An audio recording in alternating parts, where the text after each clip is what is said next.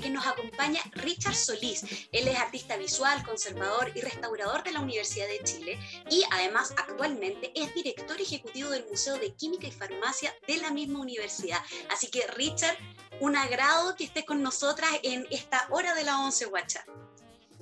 Sí, qué alegría. Eh, te damos un enorme saludo. Nos encanta que estés con nosotras hoy día.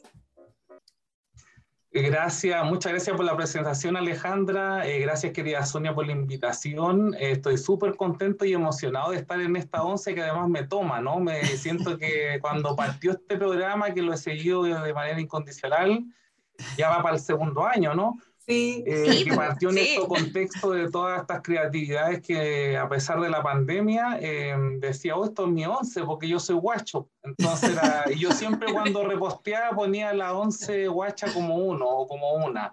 Entonces siento que como que hubieran hecho este programa para mí, así que estoy súper contento de estar en un lugar en un lugar que en el que me siento interpelado además, así que eh, le agradezco muchísimo y espero poder conversar y abrir, ¿no? Abrir, abrir nuestras once. Eso, y nos tomamos nuestra, nuestro, nuestro tecito de todas maneras. Sí, sí siempre. Oye, Richie, mira, eh, pudiéramos partir con, sería interesante para que, para que las personas que nos, nos ven o nos escuchan conozcan eh, un, un, poquito, digamos, de, de, tu biografía y de cómo, de cómo eso te, te influyó para, para llegar a, a, a, lo que has hecho tú, digamos, a meterte en, en, el arte, en la conservación, la restauración, digamos, ya, eh, y también en el camino de las performances. Entonces, cuéntanos un poco, ¿no? ¿Qué, qué, qué, qué lazos, qué nudos, qué cosas hay ahí en tu biografía? Uy, que voy a tratar de comprimir, ¿eh? porque ya hay harto, hay harto que contar sí, ahí. Sí, sí.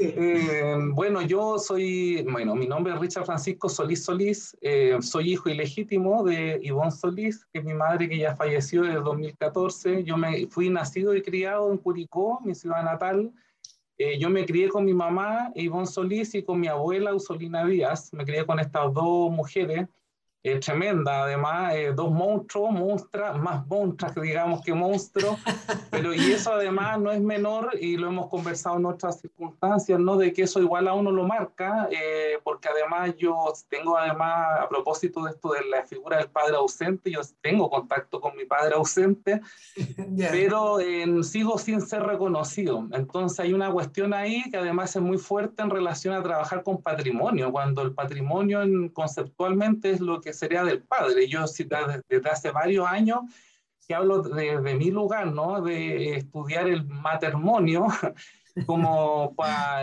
porque desde de, ese lugar vengo yo, ¿no? De lo que de mi madre y de mi abuela.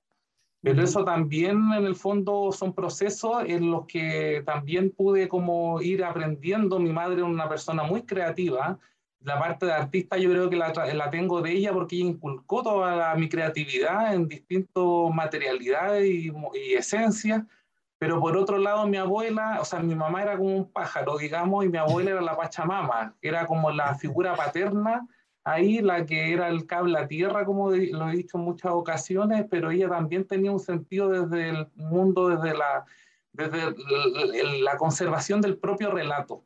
Entonces yo creo que la parte de conservador que tengo eh, tiene que ver con la enseñanza de mi abuela en, en, reconocer la propia historia, de ser honesto con la propia historia, pero también en sentidos prácticos de qué es lo que se tiene que resguardar.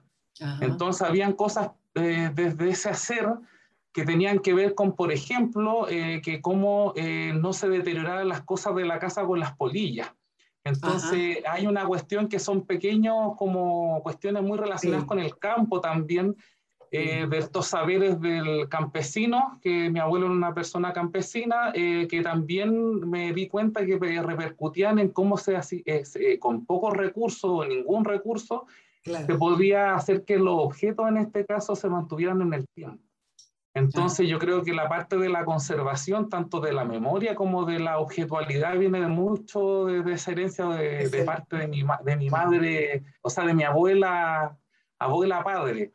Claro, Pero por claro. otro lado, esta cosa disparada de, de, locura, la loca linda le decían a mi mamá, en el sentido de que era una loca buena, porque hay locas malas también, pero en el, empujar, empujar al artista y que fuera... Eh, yo creo que ella tenía más claro quién era yo que yo mismo, yo todavía me estoy descubriendo en eso. Entonces ahí tenía, eh, ahora, fue maravilloso poder tener esos dos, equilibrar la balanza desde esos dos lugares. Entonces y ahí está esa dicotomía también, poder ser artista, o el em, emancipado, entre comillas, pero por otro ser conservador y querer rescatar o recuperar todo.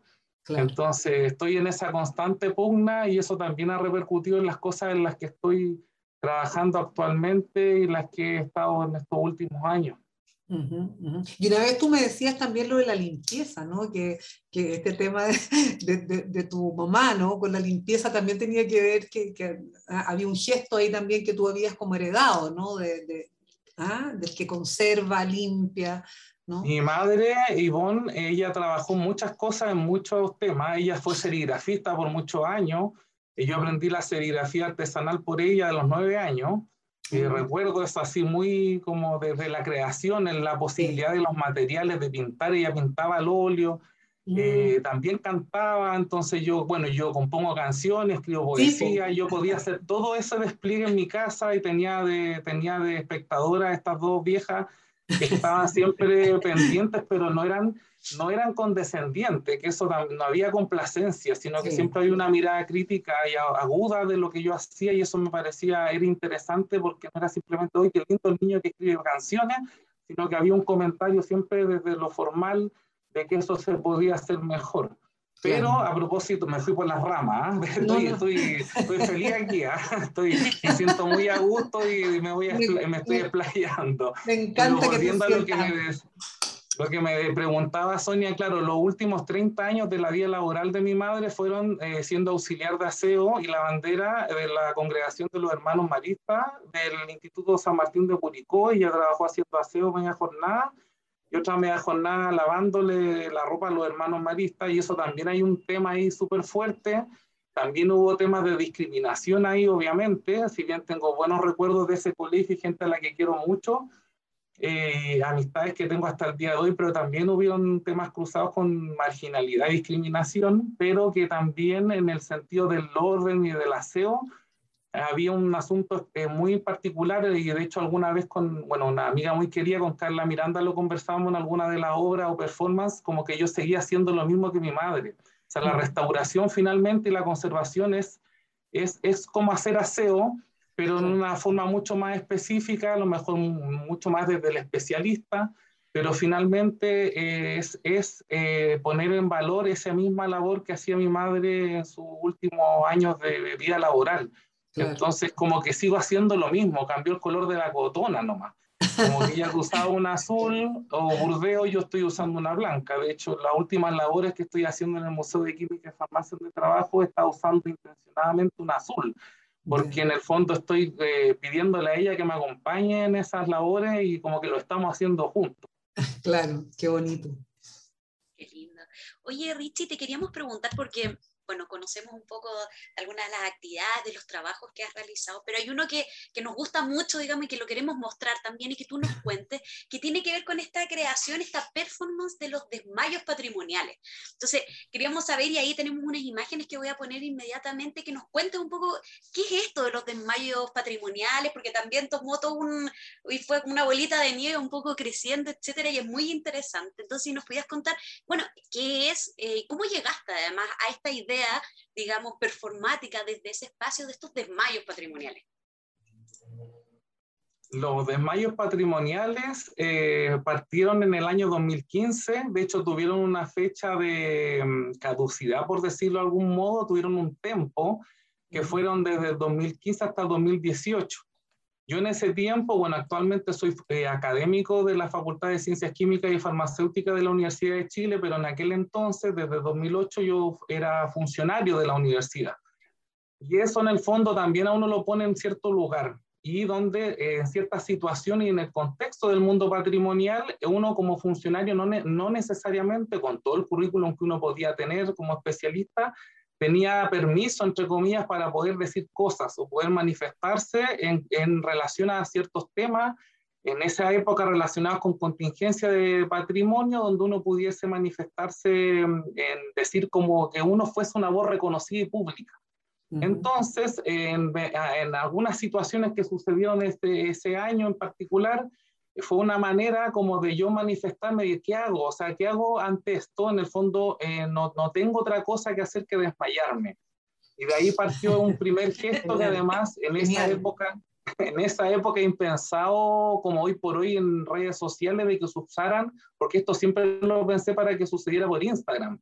En 2015 que estaba recién apareciendo en la plataforma en esos años, pero no era como que se hicieran obras pensadas para Instagram, por eso además estos recortes con los posteos eh, poniendo, mm, ah, bueno, acá en esta foto en particular, por ejemplo, que no es cualquier desmayo, además porque estamos con las patas paradas, como el plop de, bueno, ahí aparecen otras figuras, ¿no? El plop de Condorito, eh, estamos con un amigo que además quiero mucho, que es Claudio Gas, que trabaja en el archivo Fetch. Entonces, en el fondo, él también fascinado con esto. O sea, se fueron incluyendo otras personalidades o colegas del mundo eh, que trabajan en museos, archivos o, espacios patrimoniales que también querían ser parte de esto. Entonces, yo nunca pensé que se iba a armar en ese contexto una bola de nieve con esto pero que además las personas lo resignificaban o lo, interpretaban desde sus propios lugares. Pues entonces, eso me, me, fue muy bonito, o sea, que en el fondo lo pensé siempre como una forma de protesta,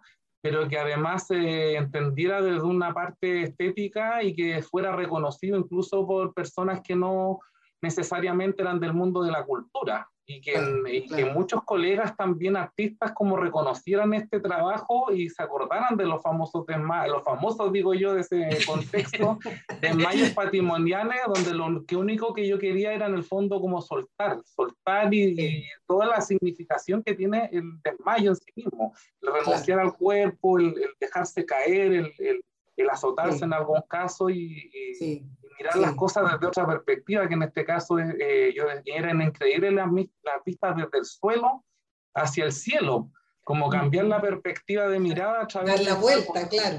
Mm.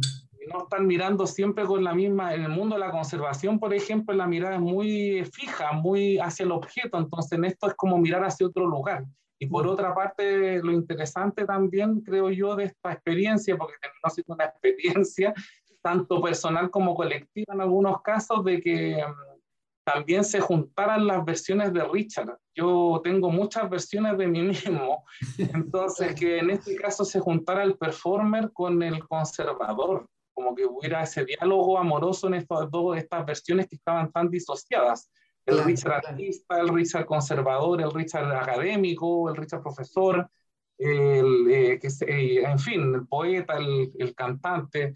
Eh, pero que aquí al menos hubiera como un chispazo, ¿no? Que se conectaran esas versiones de Richard, que es lo que estoy haciendo, eh, he tratado de hacer siempre, porque están, a veces pareciera que están muy disociadas.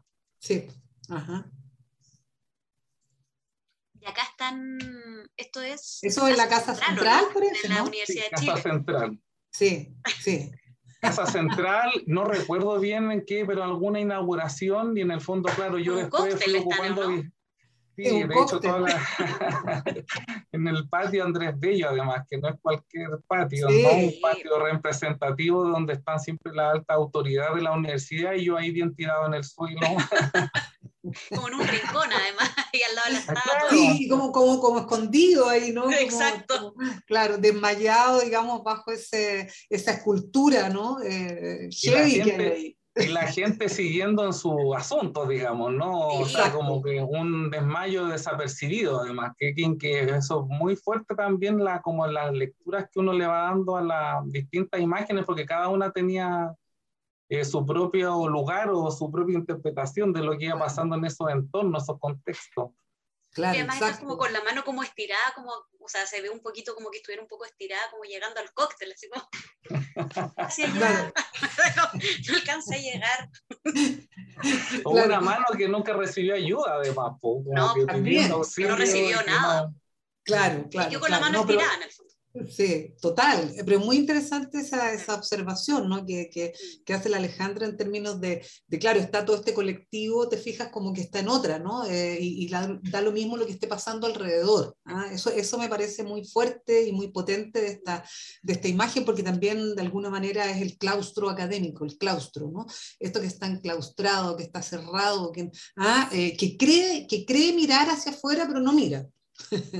Ah. Y eso igual además a propósito de, perdón, de lo que les comentaba al principio, o sea, como que en eso cuando uno tiene sus propios procesos, en este caso de ausencia y de, discriminación, eh, cuando pasan este tipo de situaciones, igual uno vuelve a eso. Entonces vuelven como esto del... Entonces yo siempre he dicho en eso como que, eh, y lo pienso desde el mundo de la conservación, pero también desde la institucionalidad. A veces uno como individuo da todo por la institucionalidad, pero ¿quién le da la institucionalidad a uno? Entonces también en eso, y ahí uno después pasa, con, lo conversado con varias amistades que son hijos ilegítimos, guachos, eh, que uno de repente en esas inseguridades vuelve a ese lugar uno, en el que alguien a uno lo negó. Entonces es muy fuerte, pareciera que no, pero terminan siendo momentos dolorosos porque uno se vuelve a conectar con esos dolores de que, bueno, que también eh, investigó Sonia en, el, en, su libro Madre y Guacho, ¿no? que gracias o por culpa, digo yo, de ese libro nos conocimos, que cuando yo le dije a Sonia esa vez, aquí hay uno de tus guachos, como que muy, en ese primer momento en el que nos conocimos, me, me autoproclamé como alguien de,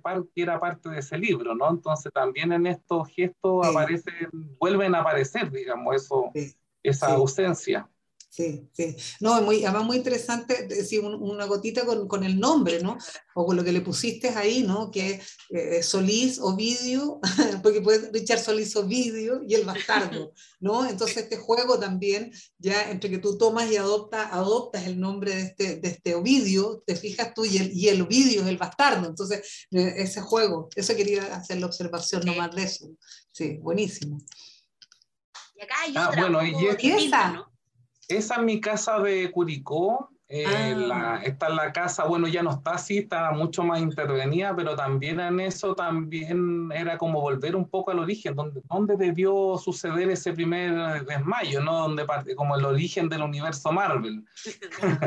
que como que ahí la entrada de la casa, que tengo fotos eh, de, de, primer día de colegio, por ejemplo, que son estas fotos, pero además volver a la población. Volver a la población, yo fui nacido y criado en la población Aguas Negras de Curicó y como poder reconectarse con eso a través de este gesto que había hecho acá, como en todo esto otro que era la ciudad, el mundo cultural, pero también volver a reconocer esos espacios en los que yo me formé. Sí, qué interesante resulta eso también porque, porque se coloca, digamos, como desmayo patrimonial esta casa, ¿no? Este espacio eh, y se homologa de una u otra manera con el Ovidio, ya con estas otras, digamos, temas eh, patrimoniales colectivos y que tienen todo un cuento intelectual, etcétera, ¿no? Entonces, en ese sentido me parece súper eh, súper notable porque es como equipararnos, ¿cierto? Claro, esta es mi casa central. Claro, claro. Buenísima, muy buena, ¿no? Está, está excelente eso. Muy, muy, muy potente, me encantó. Bueno, y esta, Esto ya en México, claro, fui a un curso internacional de restauración de papel que se postula, ¿no? Del ICROM, un curso muy importante a nivel latinoamericano. Eh, yo he tenido que, por el tema de restauración de papel, capacitarme en otros países, porque acá en Chile, la, yo siempre lo he dicho y lo digo formalmente y con todo lo que eso conlleva, el estudio de la restauración de papel actualmente en Chile es malo, eso eh, tengo que ser enfático en eso porque lo y eh, he podido especializarme en estos temas gracias a beca y postular a cursos en otros países. Y en Latinoamérica hay buenas referencias de, de estudios de restauración, México una de ellas, en un programa especial que se hace para con especialistas japoneses además. Entonces, claro, después también esto se empezó a resignificar en el sentido de lugares o contextos en los que a mí me... De hecho, ahí estoy arriba de una de las pirámides, ¿no? Eh, de, poder, de, de, poder resignificar esto, esta, es, esto y también que eh, repercutir alegría, ¿no? No, son, no simplemente como una queja o una tristeza, sino que también eran espacios en los que yo también me podía soltar, ¿no? Y soltar y, y, y ser yo, ser yo y estar y disfrutar también. Y, disfrutarlo sin culpa, ¿ah? porque eso también es lo otro como que es complejo en esto, sobre todo después del, en estos últimos tiempos, de qué manera uno puede evidenciar que está feliz y que no sea mirada, no, se, no hay una mirada juiciosa al respecto. Claro, claro. No, y además ahí eh, también es, pues, un desmayo alegre porque es como cuando te, te, desmayaste de alegría, además de, yo creo que estar ahí en ese lugar, o sea, todo lo que significa, ¿no? Eh, ese, ese, ese, espacio, eso, además Teotihuacán, ¿no? Que, que pucha, o sea, es como, como el símbolo, más o menos, patrimonial de, de, de, de América, ¿no? Entonces me, me parece genial, ese, ese Está buenísima, muy, muy buena. Y reconocer también a Latinoamérica como un eje, un eje para que sucedan, donde suceden cosas importantes, como que eso, bueno, lo sabemos nosotros, pero siempre hay que estar volviendo a eso, como de desentenderse un poco de, de lo europeo y poder también, o sea, siempre estarse reconectando con nuestros orígenes y nuestro territorio. Exacto, recuperando esos hilos, ¿no? Mm. Ahí son como recuperando las piedras. claro. La piedra fundadora. Claro, claro. O las piedras fundantes. Eh, también. Claro, claro. Buenísima, ¿no? Muy, muy buena. Bueno, y esta es otra línea tuya como Richie, ya de trabajo más en el, en el museo, eh, en estas exposiciones. Cuéntanos un poco de qué se trataba, estos cruces que tú también, que son muy interesantes, que haces en el Museo de Química y Farmacia, estas exposiciones que has ido armando, eh, y que me imagino que esta imagen tiene que ver con eso también. Claro, nosotros, digo nosotros porque he trabajado con muchas personas que nos han colaborado en distintos momentos. Eh, en el, yo estoy en el Museo de Química y Farmacia desde septiembre del 2017 eh, ese museo estuvo a cargo de la profesora Ima Penacchiotti en los últimos 20 años. Ella eh, envejeció en el, en el lugar, digamos. Ella fue una acérrima defensora de que ese museo no desapareciera. Y ahí están también la, lo que hemos hablado en tantas oportunidades de que finalmente los espacios terminan sucediendo o manteniéndose por las voluntades de las personas.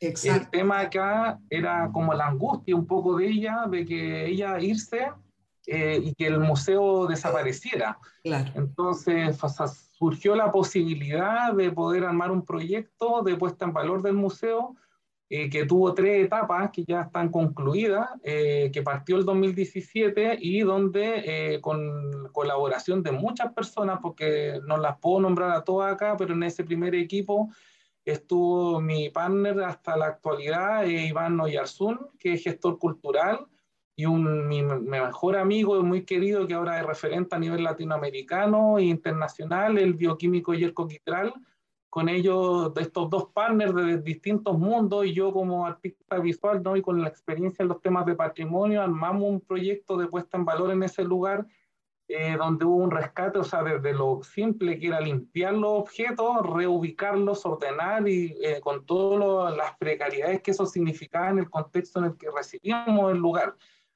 Pero dentro de esta la idea, eh, porque además estaba esta necesidad de poder hacer cruces eh, y que el museo también pudiese dialogar con otras disciplinas, porque estaba muy parapetado lo que era como un museo de historia de la ciencia, eh, salió esta posibilidad de poder hacer diálogos punzantes ¿no? con las artes visuales. Y ahí, o sea, siempre estuvo esa idea en, en en nuestra retina, digamos, pero lo pudimos concretizar eh, para un primer foro de la arte en el año 2018 con eh, la curadora Liwen, con la que hicimos dos curatorías, eh, que además el, una persona que está, o sea, muy querida por nosotros, pero además que es transgénero, ¿no? Entonces todo lo que significa para un espacio que es muy conservador, muy de la, desde la academia, desde la historia de la ciencia que hubieran estas disrupciones, ¿no? De que aparecieran estas otredades, pero además que dentro de la simpleza o precariedad del, del montaje que tenía hasta este año el museo,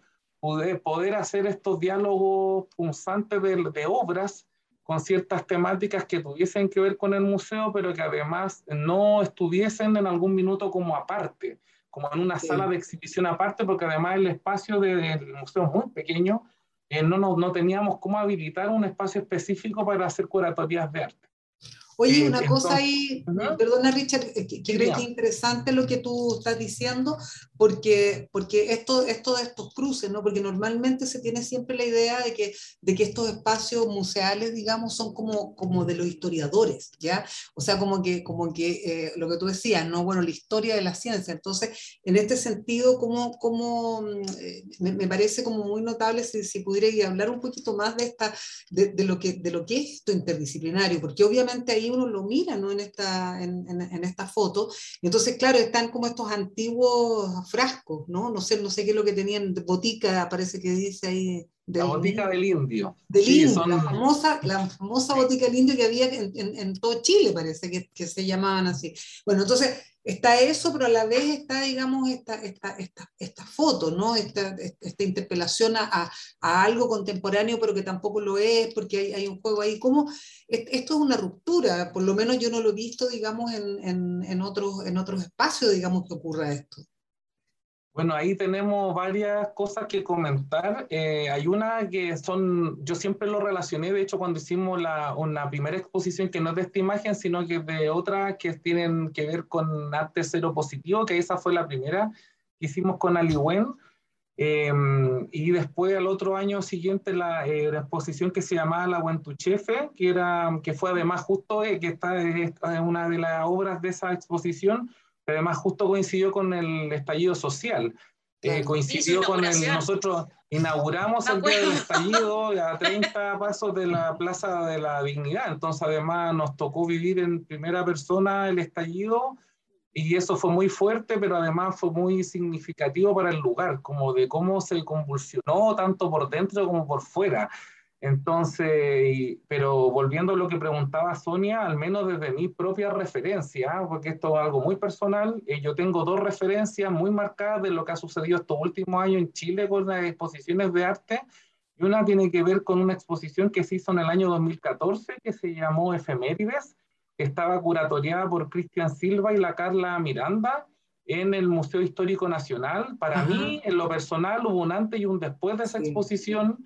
Eh, porque además las artes visuales en aquel entonces irrumpieron en una exposición decimonónica, histórica y donde era muy complejo, se han hecho obviamente después otras eh, irrupciones ahí, pero en un lugar tan complejo como en el Museo Histórico Nacional, que pasara eso, era para mí, para mí en lo personal fue muy fuerte ver esa, esa exposición y como que nunca se me fue de la retina. Y mm, por otra parte, eh, que también la tengo que mencionar, la exposición en clave masculino eh, de la, una querida amiga también, Gloria Cortés, en el año 2016, en el Museo Nacional de Bellas Artes, donde ella ha hecho todo un trabajo de visibilización de los temas de la, de, del feminismo, de, la, de cuestionar la masculinidad y además que aparezcan estas curatorías que además no simplemente rescatan lo histórico, sino que también lo tensan y lo cuestionan. Entonces, como que sucedan esos diálogos donde además aparece también la interpretación del curador. Eso yo creo que es súper importante en esto y que, que, el arte también pueda dialogar con estas otras disciplinas. Entonces, para mí esas son como referencias muy marcadas. Y cuando empezamos a hacer esto en el Museo de Química y Farmacia, como que no, de hecho las nombré en esa primera intervención, nombré esas dos referencias eh, creo que, claro, era muy cómodo para el museo eh, enfocarse solamente al público científico, pero también de qué manera eh, no solamente lo aperturábamos a, público variado. Amplio, claro. Mm claro, eso era un asunto, pero lo otro también, de qué manera cuestionábamos lo que ya teníamos. Yo creo que esa era la cuestión también, y eso era un riesgo. ¿ah? Cuando hicimos la exposición de arte cero positivo, yo también siempre he tenido, he sentido tensiones propias, no necesariamente de la institucionalidad, en eso tengo que agradecer a la Facultad de Ciencias Químicas y Farmacéuticas que han creído en nuestro trabajo enormemente, o sea, me han permitido hacer y deshacer en el lugar.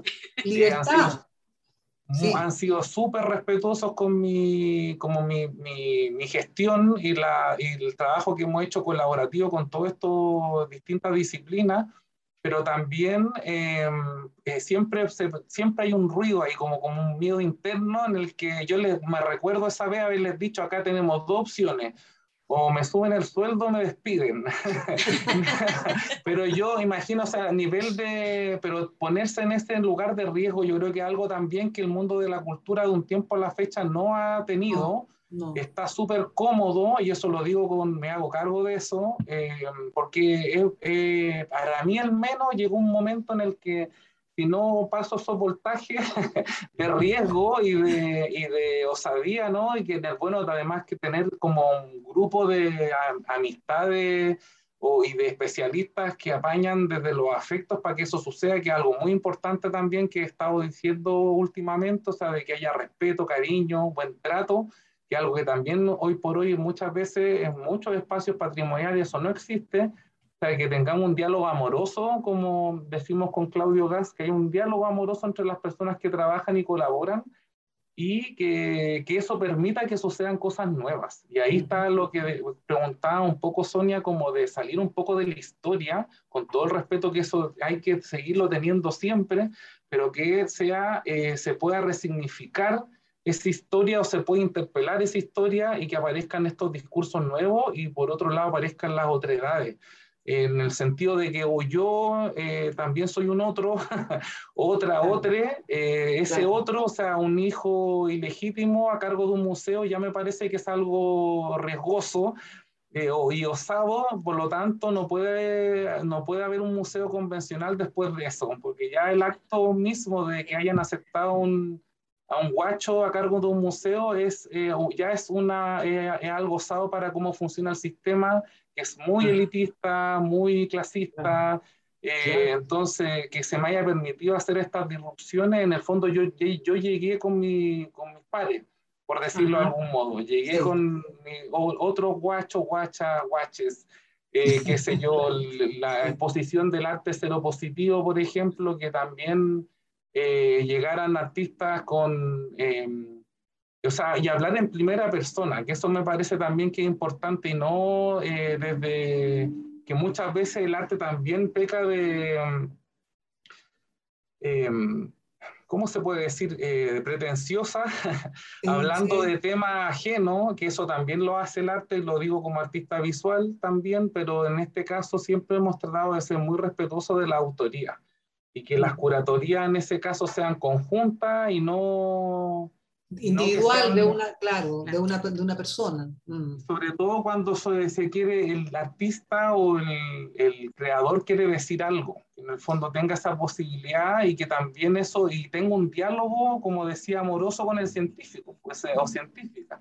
como que tenga esa posibilidad, que no necesariamente todos los espacios que eh, están en esa apertura desde lo interdisciplinario, eh, yo de hecho también en eso no, ya no creo tanto en lo inter, sino que en lo trans. Eh, me parece que es más interesante que se, las, las, las disciplinas se contaminen, como dijimos en algún minuto con lo del arte cero positivo, o sea, decir que tenemos un museo cero positivo es algo también de, de, que, y que se cambie, que no sea una cosa permanente, sino que sea dúctil, que se pueda eh, modificar y reintervenir las veces que sea necesario. Como que yo creo que por ahí va el tema de lo que nos está pidiendo la ciudadanía también.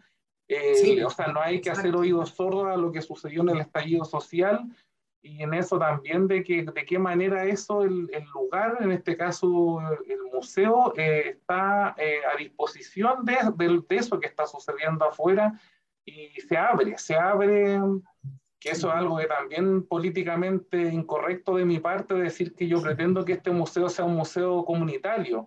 Es algo que me, técnicamente es imposible, pero que yo digo que debería suceder, o sea, que la comunidad se apropie del museo y en esto la comunidad me refiero al, no solamente el mundo académico, sino que también los estudiantes o la ciudadanía en general.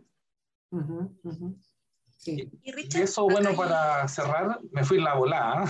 No, está bien. yo me ponen play y yo hablo. no, está bien, está bien. Pero cambia nomás la imagen, dale, porque esta, por ejemplo, del Felipe Rivas, que también, claro, acá hay uno que, en esto, por ejemplo, que era la sección de fármaco, eh, donde él además interviene con su propio medicamento para los eh, remedios reto, de retrovirales para la triterapia, ¿no? Está intervenida con su propia medicación y además con estos códigos en, el, este como eh, test, ¿no? Del tipo de... O sea, eso, por esta misma obra me encanta porque además eh, de una es como ahí allá está, irrumpe, ¿no? Irrumpe en esta muestra como de, de, la, este repositorio, ¿no? De medicamentos históricos, sino que además va un artista como y lo, lo interviene, pues, y, y habla y, y, habla de sí, de sí mismo además. Entonces, con todo lo complejo que puede ser eso. No, espectacular. Mm.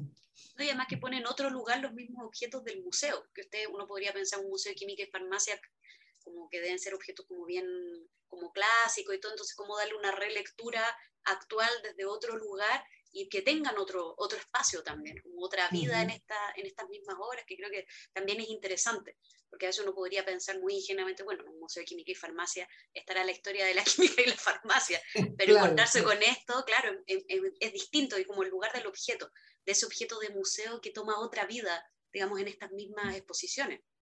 Ajá, sí, absolutamente. ¿Tienes otra más? Te Sí, te queríamos preguntar, Richie, porque sabemos que esto tiene que ver como con las exposiciones actuales que están haciendo, sobre, bueno, tú algo dijiste de antes, pero eh, sobre las líneas que deberían seguir un poco los museos, hablaste de la apertura, de lo colectivo, de lo comunitario, de escuchar lo que estaba pasando también. Entonces, en ese sentido, si podías profundizar un poquito y también contarnos en la línea en que está ahora el, Museo de Química y Farmacia, sobre cuáles crees tú que son eh, los caminos que quizás deberían seguir los museos universitarios quizás diferenciado un poco de los otros tipos de museos más, más clásicos, digamos, y particularmente este museo de la Universidad de Chile. Entonces, si nos podías contar y profundizar un poco más sobre esto. Ya, eh, yo creo sí, en relación a mi propia experiencia eh, trabajando en este espacio, y es una cuestión que siempre me ha llamado mucho, son los jóvenes, los jóvenes y los niños. Y en eso también cuando uno sitúa el museo, cuando uno dice esto es un museo, ¿y a cuáles son los apellidos de este museo? Eh, aparte de ser un museo de historia de la ciencia, es un museo universitario. Por lo tanto, su primera función o su primer deber, su primera obligación tiene que ser con sus jóvenes, con las, los y les jóvenes de la universidad en primera instancia. Y ahí yo creo que siempre vamos a estar al debe, pero hemos hecho todos los esfuerzos, incluso personales, eh, de, y, colaborativos para, para, hacer que eso suceda. Si, si, si, eh, si el museo tenga eh, dentro de su misión, visión, que eso yo creo que hay, hay, algo que con la experiencia uno va como también definiendo, ¿no? no, es que, no es que a uno yo tenga la obligación de recibir estudiantes, por ejemplo, en el sentido de que no de la visita guiada, sino que, de que sean, sean parte de participe y sean capaces de intervenir en el museo o puedan eh, eh, colaborar con sus propias investigaciones. Yo creo que hay un tema ahí que tiene que ver con la investigación como tal, que es algo que es muy del perfil de lo que corresponde a la universidad, no solamente extensión y docencia, sino que la investigación, pero que suceda desde los estudiantes, pero que además eh, de qué forma ellos eh, a través de sus propias experiencias y sus propias vivencias pueden colaborar en eso que ya saben, sus saberes, y no desde tanta cosa verticalizada de la academia, sino que desde sus propios saberes, siendo estudiantes, pueden colaborar en estas investigaciones. Entonces ahí me parece que hay un eje ahí que ha sido transversal en estos últimos años de trabajo que tiene que ver con el mundo estudiantil. Y nosotros tenemos establecido un programa de pasantía eh, desde que reaperturamos el lugar en el 2017, donde además también se han hecho prácticas profesionales y se han realizado tesis. Entonces yo creo que es lo primero que debiese suceder en un museo universitario. Y muchas veces eh, eso eh, acontece por quienes estamos o tenemos la voluntad de que eso suceda y no que esté establecido. Yo creo que hay un asunto ahí que hay que repensar que para que fuese prioridad. Eh, no, y, no que, y lo otro además es la forma en la que sucede la pasantía. Porque en experiencia en otros espacios lo que pasaba con los pasantes, valga la redundancia, Porque además esto del pasar, ¿no? Como qué significa Exacto. como una hoja, ¿no? Que la, corre, la, empuja el viento y que por aquí pasó alguien, o sea, como de qué manera también eso, yo creo que hay que repensar en la palabra, ¿no? Como de cómo se le define a un colaborador. Yo siempre hablo de ellos como investigadores, colaboradores, más que como pasante, ¿qué es eso? O sea, como que alguien que no repercutió en nada y que muchas veces, en muchos espacios, porque lo hemos conversado con los estudiantes, lo que sucede es que terminan haciendo pega que no es capaz de hacer la propia institución. Y esa cuestión yo mismo la, eh, la, sucedió, o sea, yo estuve a cargo de pasantías en las que fueron eso. Era por eh, terminar inventarios, terminar, qué sé yo, fichas, que también lo hacemos, no es que no lo hagamos ahora, pero en el sentido de que de qué manera esto... ¿Cómo, claro, cómo lo conceptualizas y cómo tú lo entiendes, que, que, eso también es importante, el contenido que tú le das a ese tipo de trabajo. Y ahí una, una preguntita que me, que me asomó es, eh, ¿son, son, ¿son estudiantes de distintas carreras o solamente de química y farmacia? Lo que pasa es que en eso igual han habido mm, mutaciones, así como transformación en este último tiempo. Entonces, lo que hemos hecho este último año, eh, desde, el año pasado, bueno, que de hecho nosotros no hemos parado de recibir estudiantes, debo decirlo, a pesar de la pandemia, tenemos un programa que se ha seguido sucediendo en línea, donde los jóvenes eh, han podido participar eh, proponiendo proyectos, no simplemente haciendo, colaborándonos en labores que están pendientes en el museo, sino que también haciendo sus propias propuestas curatoriales eh, de investigación, de investigación como de quema, de, mm, del uso del tema de las redes sociales, por ejemplo. han habido mm, distintos tipos de actividades en función de las pasantías y la virtualidad que en algún principio cuando comenzamos en eso, eran solo estudiantes de la Universidad de Chile, gracias a distintas colaboraciones, como por ejemplo la de la OU Invita, que es una instancia que nos ha permitido, hemos hecho varios trabajos colaborativos con ellos, eh, nos ha permitido llegar a estudiantes de otras universidades y también ahora último que estamos con un programa eh, de una asociación de químicos, químicos farmacéuticos latinoamericanos están llegando estudiantes, de hecho están trabajando en fichas museográficas estudiantes de toda Latinoamérica. la virtualidad, con todo lo compleja que ha sido, eh, nos amplió el territorio del, trabajo con estudiantes del museo. Y eso a mí me parece alucinante porque si no hubiese sucedido la pandemia, yo creo que nunca habríamos visualizado que podíamos tener ese alcance con estudiantes de otros países. Hemos tenido de Argentina, Costa Rica, Brasil, em, Perú, distintas ciudades de Perú y distintas ciudades del país. Entonces, eso lo encuentro alucinante, como que no se amplió el espectro de estudiantes que estaban llegando a la universidad y eso es algo muy como de la línea que siempre ha estado pro la Universidad de Chile, de que no solamente lleguen de la Universidad de Chile, sino que eh, ya han llegado estudiantes eh, no solamente de, de, la misma carrera además, sino que de otras especialidades de historia, de teoría del arte, eh, literatura, tuvimos una pasante el semestre pasado de administración pública, otros disciplinas que uno dice que tienen que ver con el museo, sí, sí tienen que ver, por ejemplo, la administradora pública nos colaboró en las revisiones de los formatos del el documento de donaciones que tenemos actualmente legalizado en el museo, por ejemplo. O sea, cada uno desde su lugar y desde su expertise nos ha podido colaborar en su, entregando sus propios saberes al lugar, o las curatorías, por ejemplo. El tema de la curatoría es algo muy complejo en Chile. Nosotros hicimos una curatoría a principios de año con un estudiante que fue, tuvo un, o sea, un estudiante de teoría del arte eh, convoca ¿no? a través del museo y que él fue el curador, no fuimos nosotros. Y eso igual tuvo su alcance, como que fue muy fuerte, hubieron críticas, hubieron eh, comentarios en relación a las obras que se expusieron, eso fue todo virtual el año, a principios de año, se llamaba Farmacocultura esa exposición, donde además muchos artistas criticaban el que hace este cabro chico aquí, así. Entonces, yo y yo por supuesto defendiendo a mis pollos, dijo yo, pero en el fondo también, o sea, ¿en qué lugar del país pensaba yo sucede que un estudiante tenga la posibilidad de hacer su propia curatoría? En no lo tengo en ningún lado. Ningún lado. O lo otro, por ejemplo, poniendo otro lugar, digamos, eh, nosotros hicimos una colaboración desde el año pasado con un jardín municipal de Curicó, eh, donde nos, se hizo la investigación conjunta de los experimentos para primera infancia y las tías, las educadoras de párvulo y este año las técnicos en párvulo hicieron los videos, nosotros los editamos y eso se publicó de manera conjunta. Yo conversaba con la directora de ese museo, Romina González San Martín, eh, que muy destacada además en su labor allá en Curicó. Eh, ¿Qué otro jardín infantil está haciendo esto con un museo? no lo sé, o sea, yo busqué, no encontré. Entonces, en el fondo, poder abrir, abrir, de verdad abrir, como que aparezcan esta otra eh, experiencia, esta otra disciplina, y que se puedan hacer trabajos de verdad, así como realmente de colaboración, y no hablar desde sí mismo, sino que también en este caso los protagonistas o las protagonistas sean esta otra eh, diversidades que hay de, personas.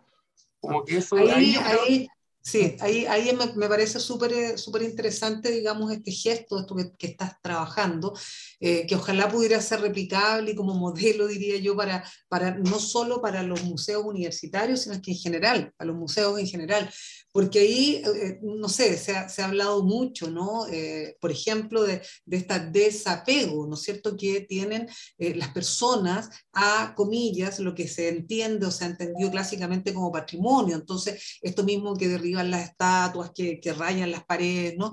Entonces, entonces claro, como lo que, lo que la, la, sensación que tengo, digamos, con lo que tú hablas, de que este es un camino que está recién empezando, eh, como para justamente eh, romper con la desafección, porque si la gente y los niños desde chiquititos, como en ese jardín que tú cuentas, ya se involucran, están metidos, no sé, esta misma cosa de, de, cómo lees los objetos, cómo etcétera, eh, tú ya vas creando en, en, en, los niños, ¿no es cierto? Eso entonces me parece maravilloso.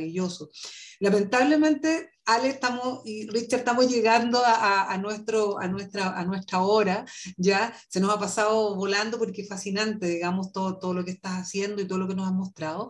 Y bueno, una, la, una pregunta que hay aquí clásica antes de, de terminar, ya es, eh, es respecto a la 11, ¿ya? Entonces, entonces la pregunta es, es, es si, si tomas 11, o sigues tomando once como a lo mejor tomabas antes con tu abuelita y con tu mamá, eh, no sé qué sentido le das a la once, cuéntanos un poco eso. A mí el tema de la comida en general me da mucha pena, porque además me produce tan nostalgias que tienen que ver con claro. estar en la mesa, en claro, la mesa claro. con, esta, con, mi, con mis viejas pero eh, de hecho teníamos su propio rito en relación al, al, horario y lo que se comía, y entonces nosotros siempre, y agradezco el horario de esta once porque es muy de la hora en la que tomábamos nosotros once y lo sigo haciendo, como a las 5 de la tarde no como once comidas, sino que de tomar tomar la once con el sanguchito y el té de hoja que sigo preparando, eh, no té de sobre, sino que preparar el té, eh, que se prepare, lo, eso sigue sucediendo en mi casa y eh, claro que ahora con los temas médicos, tal, eh, a veces el, el, plan sin gluten y todas esas cosas en las que estamos en lo contemporáneo que las encuentro terrible, pero claro, lo tradicional en mi casa era la marraqueta o el pan francés, como le decíamos allá en Curicó, con, acompañado con lo que hubiese a mano, que ahí estaba, por ejemplo, esto del jamón colorado, que le, como se le decía al tomate, porque como no, no, había para comprar jamón, en el fondo era una forma de decorarlo con tomate, que era lo que había a mano. Claro, Pero también, sí, no, sí, súper. Y queso fresco además, porque en casa como que había como llegar a comprar eh, queso fresco, como que estaba todo lo que tenía que ver con lo rural mucho más al alcance de lo que está ahora. Entonces, una buena combinación ahí era de queso fresco con el jamón colorado y el té, el té en hoja. Exquisito, exquisito. Me lo imaginé, me imaginé además esa, sí, esa, esa y el pan fresquito, además con el tomate que tan rico. Oye, Richard, y ahora sí, esta, la, con esta última pregunta, tampoco para abusar de, de tu tiempo. Eh, queríamos saber si es que querías dejar algún, o pedirte más bien, algún mensaje, alguna reflexión eh, que quieras compartir con quienes nos están acompañando, nos están viendo, eh, libre, digamos, lo que, a ti, lo que a ti te nazca de poder compartir en este minuto. Ya, eh, me estuve acordando eh, de una, un discurso que hice cuando creamos eh, hace un par de años atrás el primer seminario de internacional de conservación y restauración de papel, que fue muy importante para mí. De hecho, eso lo sigue haciendo Yerko Quitral. yo lo dejé, pero él siguió con, ese, mm, con esa em, con ese caballito de batalla, digamos, yo lo dejé por el tema del museo, pero recuerdo aquella vez en ese primer discurso, que además eh, impensado en esa época, ¿cierto? Fue como el 2017 que fue el primero, en un discurso yo increpaba al ministro de la época de cultura, pero yo le decía al ministro, aunque no estaba el ministro, pero lo tenía que decir, era, eh, señor ministro, ¿quién restaura al restaurador? dentro de mí. Yo, yo siempre lo he dicho en relación a que uno a veces en estos mundos, eh, sobre cultura en general, se mola eh, por el patrimonio, por la memoria, pero quién, eh, y ahí está el tema como de llamar siempre al autocuidado en nuestras labores, porque a nadie, no, a nadie nos restaura a nosotros a nosotras. Entonces, en el fondo es como que yo me acuerdo esa vez pensándolo muy desde la interpelación, pero lo, que digo actualmente, y se lo digo a mis colegas, de medirse, medirse con todo lo que yo no me mido, ¿ah? en, nuestras labores, de que eso tiene que tener un, tope, eh, hay que jugársela por tener mejores condiciones, que no, no vivir de los proyectos solamente, que hayan mejores jugársela para que haya mejores espacios para poder trabajar de una manera más tranquila, pero que no impliquen arriesgar nuestra salud. Yo lo he visto mucho en muchos pares que terminan afectándose de mala manera en esto de, de, de jugársela eh, de manera tan incondicional al, y otros que no, ¿ah? hay otros que en el fondo que uno quisiera que otras personas tuvieran esa posibilidad y los que están no, no, no hacen nada. Entonces, en el fondo, eso, llamar al autocuidado desde esa, lo repienso esa, ese, esa, eh, eh, esa, esa, frase que a mí me quedó de esa vez, o sea, señor ministro o señora ministra, ¿quién restaura al restaurador? Pero ¿quién, si no lo hacemos nosotros mismos, o sea, yo lo pienso también como siendo una persona rota, ¿no? Eh, desde mis orígenes, como de seguirse restaurando uno a través de los objetos como que eso no es, no, no, es, no puedo desentenderme de eso. A, través de los objetos me estoy restaurando mis propios procesos. O a eso, como que nos sigamos restaurando. Muy lindo, sí, totalmente de acuerdo, hermoso, hermosa imagen. Totalmente. Totalmente. Gracias, Richie. Te, agradecemos enormemente que hayas estado con nosotras en este episodio de la hora de la 11 Watch. Y como siempre, también les agradecemos a todos quienes nos acompañan, que nos ven, que nos escuchan, ya sea en nuestro canal de YouTube, a través de Spotify, nos escuchan después, o nos, nos acompañan también en nuestras transmisiones en vivo, que siempre les agradecemos ahí a, nuestros fans. Sabemos que Richard está a veces también ahí conectado y nos escribe algunos mensajes, así que como siempre, les agradecemos a todos los que nos acompañan y a todos los que nos siguen en nuestras redes sociales. Y bueno, por supuesto, nos vemos en un próximo episodio de La Hora de la Once Guacha. Richard, un abrazo enorme y nos vemos próximamente. Un abrazo, muchas, muchas gracias. Estuvo maravillosa la conversación y vamos a aprender de ti de, estarnos restaurando ya constantemente. Muchas gracias por la invitación. Chao.